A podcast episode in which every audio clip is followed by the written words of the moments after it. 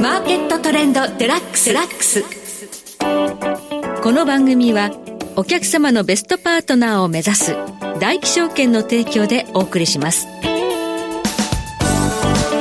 皆さんご機嫌いかがでしょうか？大橋ろ子です。株式為替をはじめコモディティなどデリバティブ取引の最前線の情報をピックアップしてお届けします。今日はエコノミスト為替ストラテジストエミン・ユルメズさんをスタジオにお迎えしております。エミンさんこんにちは。こんにちは。よろしくお願いいたします。します。さてちょっとこの12月に入ってドル円相場、ボラテリティ高いですね、うん、高いですね、はい、でもねドル円相場だけじゃないですよ、はい、これみんな気づいてると思うんですけど、はい。まずゴールド価格めっちゃボラテリティあったよね。先週の月曜日ね、ね、そうですよね、一、はい、回あの2100ドル超えて30何ドルまで、ね、行ってその後に、はい、あの同じ日に押し戻されて、はい、で昨日もう一回2000ドル割ってるでしょ。はいそうですそうなんですよ。で、まあ、アメリカの国際債券っていうのはもともと結構こここ最近ボラティリティが高くて、うん、まあ、少し最近落ち着いたけど、はい、でもあの大きくねそのアメリカの金利が動いてたんで、はい、ボラティリティ高いわけですよね、はい、で原油価格もかなりボラティリティ高いですよね、ね、ずっとその、まあ、7080ドルまで上がったり65ドルまで下がったりっていうボラティリティが高い中でつまり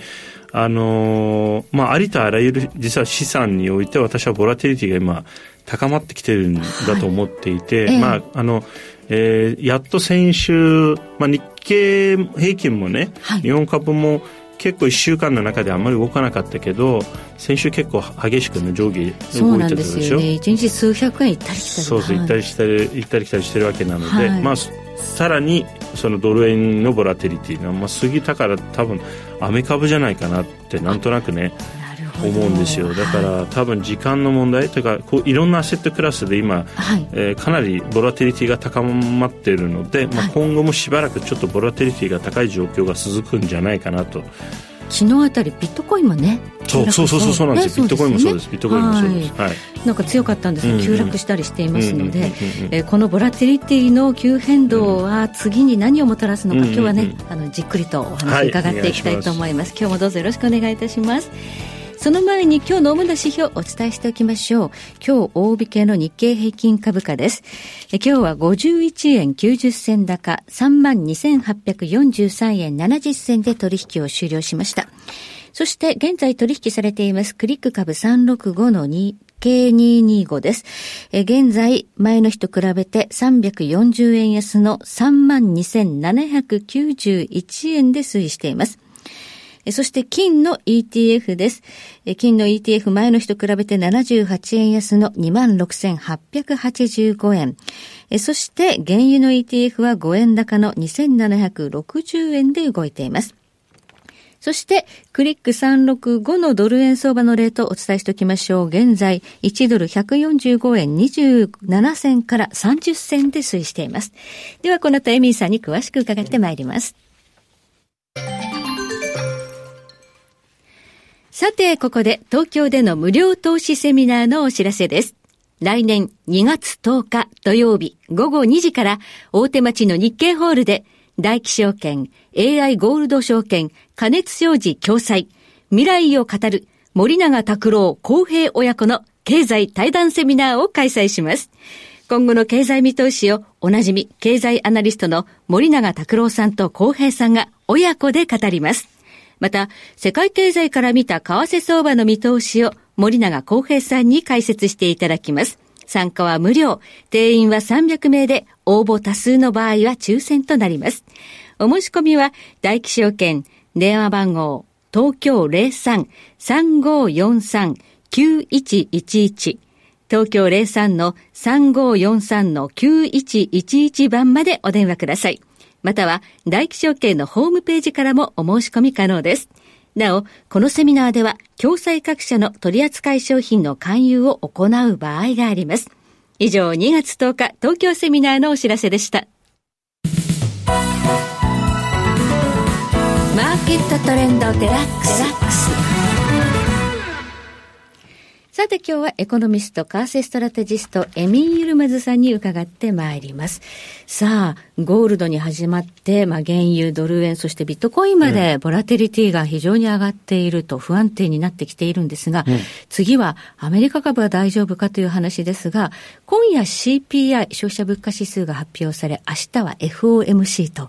結構重要なイベントがありますね。うん、そうですね。はい、まあでも、今夜の多分 CPI ってもう直前なんで、もう FMC にさほど影響ないんじゃないかなと思う。どっちかというと多分、来年以降の、はい、まあ今の、その、まあフェドウォッチだとですね、はい、えー、大体3月に利下げを40%ぐらいの確率でね、はい、今みんな見積もっているので、はいえー、もし例えば今日の CPI が予想より強かったりするとその確率は下がって、はい、まあ来年の利下げの時期っていうのは多分かなり後ずれすることになる。ただ、うん、今週の FOMC においてはもうほぼもう確定、あの市場としてはね、確定としているのはもう据え置き。はい、まああとはどんなメッセージを出してくるか。で、一つのリスクとしては、まあ、あのーパウエルさんがだから少しタカ派的なニュアンスのメッセージを出してくる可能性はあります。それはなぜかっていうと、やっぱりここ1ヶ月11月以降の、そのアメリカ株の動き、まあリスク資産の動きっていうのはかなり強くて、まあその背景にあるのは利下げ観測なので、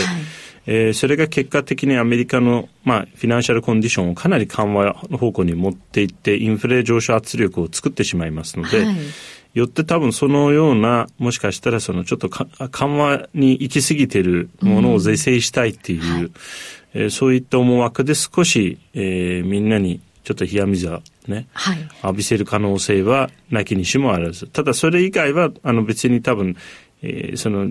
金利に関しては、はい、えー、まあ据え置きでしょうし、おそらく、あの、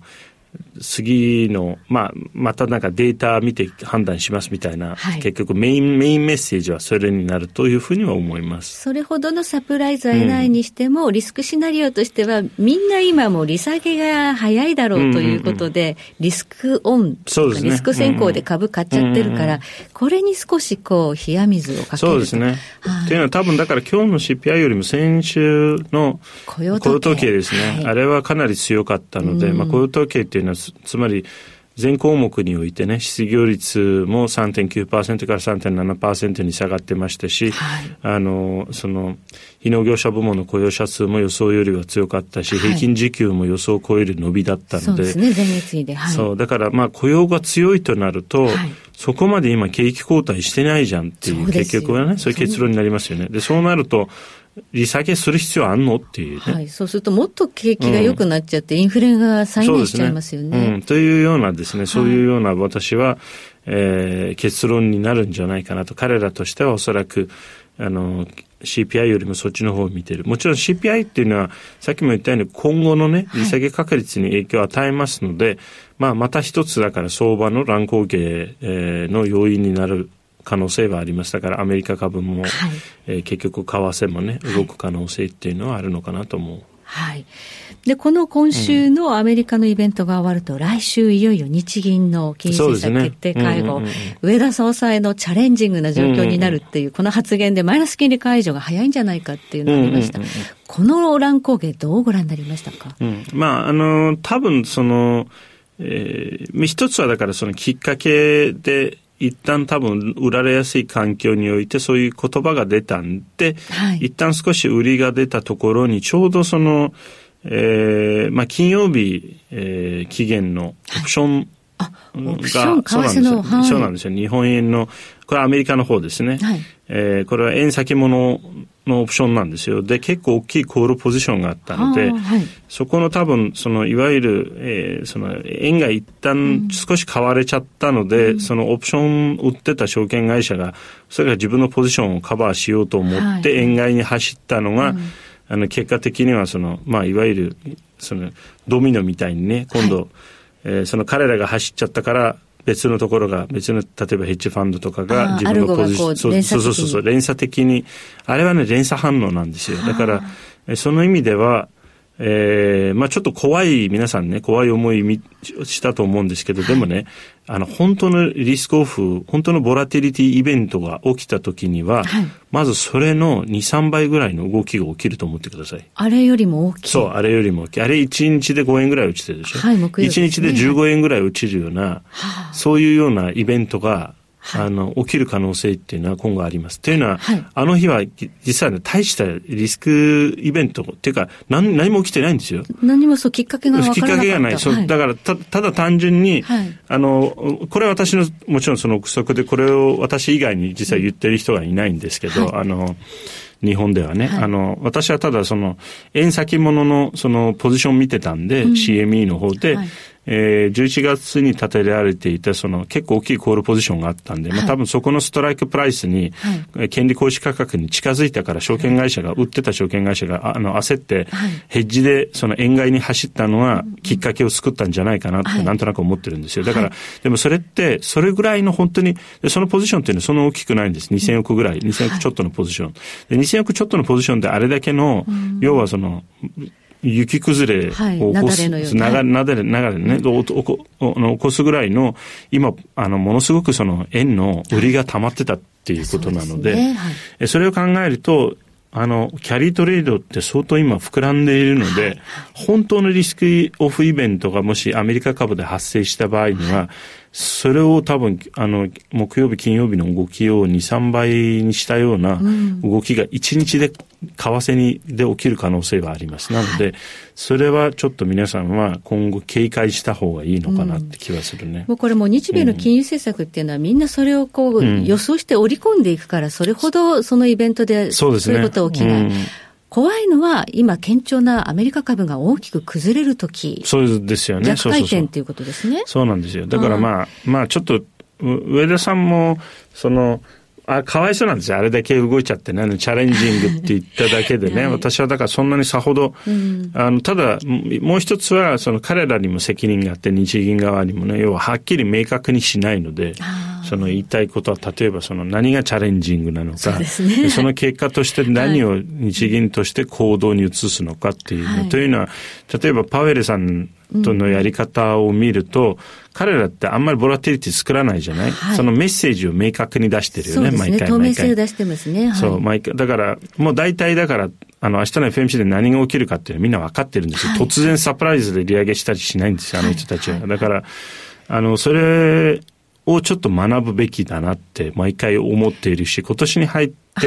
結構その日銀が原因で相場の乱高下を作ってるんです。そうですよ。観測報道とか一部メディアがね、リークとかね。そうそうそう。で、昨日もだって、結局あのチャレンジング発言を、の火消しですよね。昨日。メディアのね。で、なんか、確かブルームバーグかなんかに出ていて、はい、その日銀関係者がこう言いましたって、誰ですか、その日銀関係者、ね、誰なんだってなりますよね、うん。というのがあるということで、そうすると、やはりちょっと米株がどうなるのかということと、あとは日銀のちょっとこうメッセージの出し方、ここがちょっとリスクということになるということでしょうか。はい、ドル円相場の大きなボラティリティリスクイベントには気をつけたいということですね。はい、そうです。はい、ありがとうございます。え今日はエコノミスト、為替ストラテジスト、エミユルマズさんお迎えいたしましてお話を伺いました。エミさん、今日も貴重なお話、どうもありがとうございました。どうもありがとうございました。えそして来週です。え来週は日本貴金属マーケット協会代表理事池水雄一さんをお迎えいたしましてゴールドについてお話を伺ってまいります。ここまでのお相手は大橋ロコでした。それでは全国の皆さんごきげんよう。